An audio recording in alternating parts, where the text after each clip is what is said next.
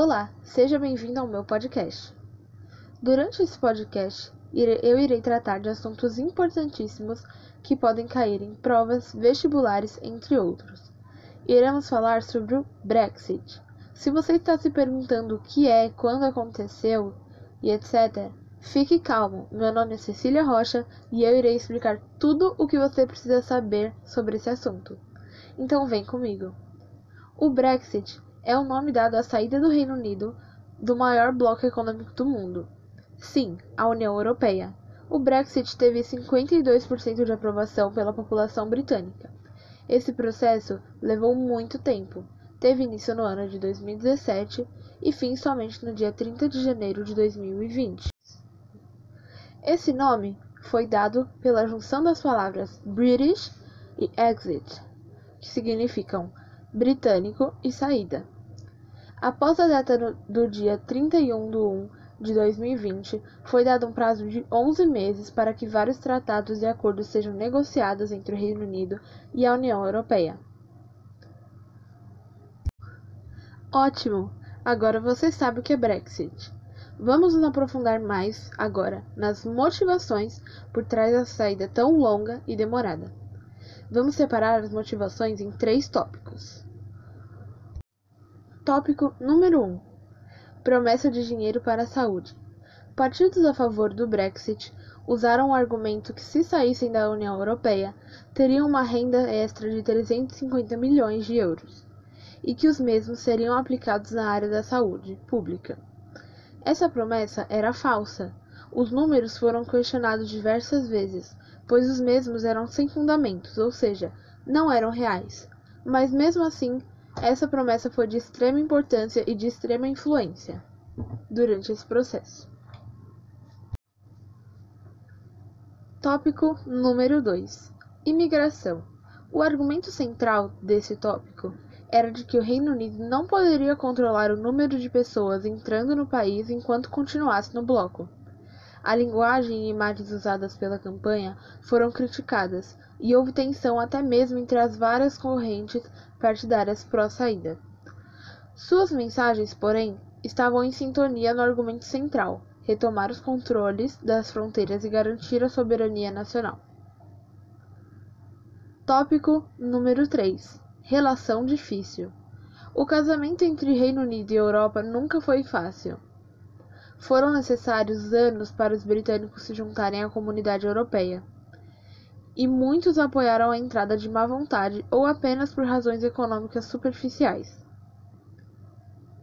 Essa ambivalência se transformou em hostilidade. Foram décadas de ceticismo de políticos e de grande parte da imprensa britânica em relação à União Europeia. Mais um tema concluído com sucesso.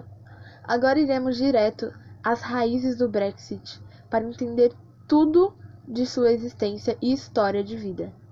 Tá, chega de enrolação. Pensei numa abordagem mais clara, resumida e objetiva para este assunto. Então iremos numa linha do tempo. A nossa linha do tempo começa lá em 1963 e 67. Vamos chamá-la de dupla recuosa. Em duas, ocasi em duas ocasiões, o presidente francês Charles de Gaulle veta a entrada do Reino Unido na Comunidade Econômica Europeia, chamada de CEE. Ele acusa os britânicos de tentarem entrar no bloco somente por interesses próprios. Segundo relatos, ele não queria o inglês como principal linha do bloco. Vamos dar um salto na nossa linha do tempo para os anos 80. Vamos chamar esse tópico de Queremos nosso dinheiro de volta. O Reino Unido entra em vários atritos com as CEE na década de 1980, alegando os altos pagamentos ao bloco em troca de discretos subsídios agrícolas, ao ponto de a primeira-ministra Margaret Thatcher ameaçar deixar a União e disparar: Não estamos pedindo dinheiro a ninguém, só queremos o nosso dinheiro de volta.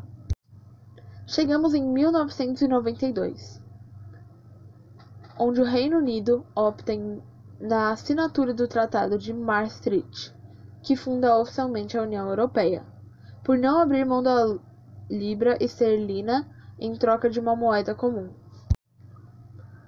Agora estamos em 2011 a 2015.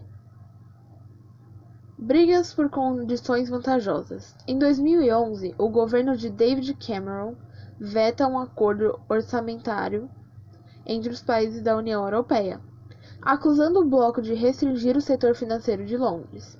Em 2015, para estancar a sangria, o Reino Unido ganha condições vantajosas e exceções em imigração, finanças e colaboração política. Chegamos em 2016, onde finalmente podemos chamar este tópico de Brexit. Grupos eurocéticos ganham cada vez mais força nas, pe nas pesquisas, e em troca do apoio à reeleição de Cameron, são agraciados com a oficialização de um referendo para decidir se o país ficará ou sairá da União Europeia. Para 51,8% das pessoas, a resposta é sair. Começam a partir daí as brigas internas para definir como o processo inédito será conduzido. Esse processo recebeu o nome de Brexit. E finalmente, 2020. A então muito esperada saída do Reino Unido da União Europeia. Aconteceu no dia 31 de 1 de 2020. Pois bem, como o Brexit surgiu, a gente já entendeu, né? Bom, espero que sim. Precisamos saber como foi o processo de saída após a oficialização do Brexit. Vamos então para uma leve linha do tempo, mas sem datas complicadas dessa vez. Vamos apenas contar a história da saída do Reino Unido, de como começou essa saída até agora, onde oficialmente está fora da União Europeia. Primeiro tópico: Ordem do Conselho. 48 horas depois da notificação de saída britânica, o presidente do Conselho Europeu, Donald Tusk, preparou o rascunho com as diretrizes de negociação que enviara aos membros aos 27 membros para o debate em cúpula extraordinária. Segundo tópico: reunião de cúpula. Os líderes dos 27 países se encontraram no final de abril ou no início de maio em Bruxelas para aprovar as grandes linhas de negociação. Terceiro tópico: recomendação da Comissão. Após a reunião, a Comissão Europeia apresenta em 24 horas uma recomendação para a abertura de negociações. Quarto tópico: diretrizes. Os 27 ministros, ministros de Assuntos Europeus determinam as diretrizes de negociação. Os primeiros temas a serem abordados são um possível pagamento pela saída, os direitos dos cidadãos europeus no Reino Unido e a fronteira entre a Irlanda a Britânica e a Britânica Irlanda do Norte. Início das negociações. Além de aprovar as diretrizes entre os seis e oito, entre seis e oito semanas após a notificação de Londres, o Conselho Europeu deve conceder o mandato de negociação em nome dos 27. As negociações podem então começar de fato. Lá para 2017 e 2018. O futuro da relação. Após a definição sobre as questões da fatura, direitos dos cidadãos europeus e Irlanda do Norte, a negociação poderia incluir um tratado comercial, mas Londres gostaria de discutir a relação paralelamente. Outubro de 2018. Rascunho de acordo. A União Europeia quer o acordo para a saída do Reino Unido, concluído em outubro de 2018, para que haja tempo de ser ratificado pelo Parlamento e o Conselho Europeu. 2019 Brexit. A saída efetiva do Reino Unido pode acontecer finalmente no primeiro semestre de 2019. Rumo ao Tratado de Livre Comércio. Após o acordo de saída, um pacto completo sobre as futuras relações políticas e comerciais poderia demorar anos, quase sete, de acordo com o presidente do Conselho Europeu, ou mesmo dez, segundo o embaixador britânico na na União Europeia. As pessoas costumam dizer que tudo que você faz na sua vida e fala na sua vida tem consequências. Tudo que vai e volta ou algo do tipo. Agora devemos entender as consequências que o Brexit causou para os cidadãos europeus. Os cidadãos, trabalho e residência. O governo britânico estabelecerá regulamentos limitando aos europeus o direito de habitar e trabalhar em qualquer país do bloco. No final da transição, os cidadãos que desejem mobilizar-se para o Reino Unido para viver ou trabalhar estarão sujeitos a regulamentações governamentais internas, como autorização de residência e trabalho, etc. Da mesma forma, Europa assumirá, assumiria outras disposições e mandatos aos britânicos.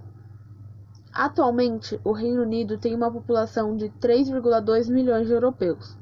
Os europeus residentes no Reino Unido, ou aqueles que decidam tornar-se um só durante o ano de transição e que desejem estabelecer-se após esse período, devem solicitar aos organismos governamentais o status de estabelecido.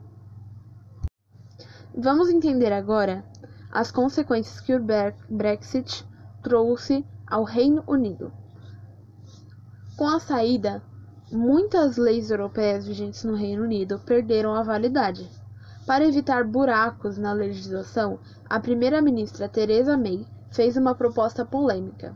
O Reino Unido absorveria todas as normas da União Europeia, e após um período de transição, cada uma delas seria avaliada, atualizada ou revogada mas sem necessariamente consultar o parlamento. Seria um trabalho gigantesco. Claro que os membros do Poder Legislativo não gostaram da ideia.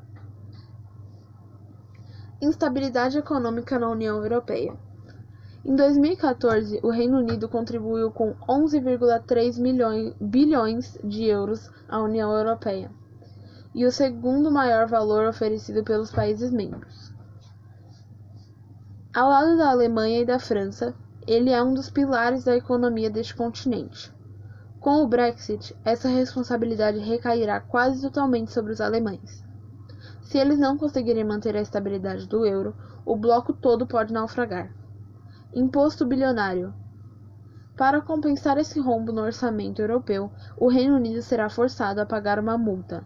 Os cálculos mais realistas indicam que a conta do divórcio ficará bem alta, entre 60 e 100 bilhões de euros. Um impacto enorme nas finanças do Estado. Bom, é isso. O nosso podcast chegou ao fim. Espero que você tenha gostado.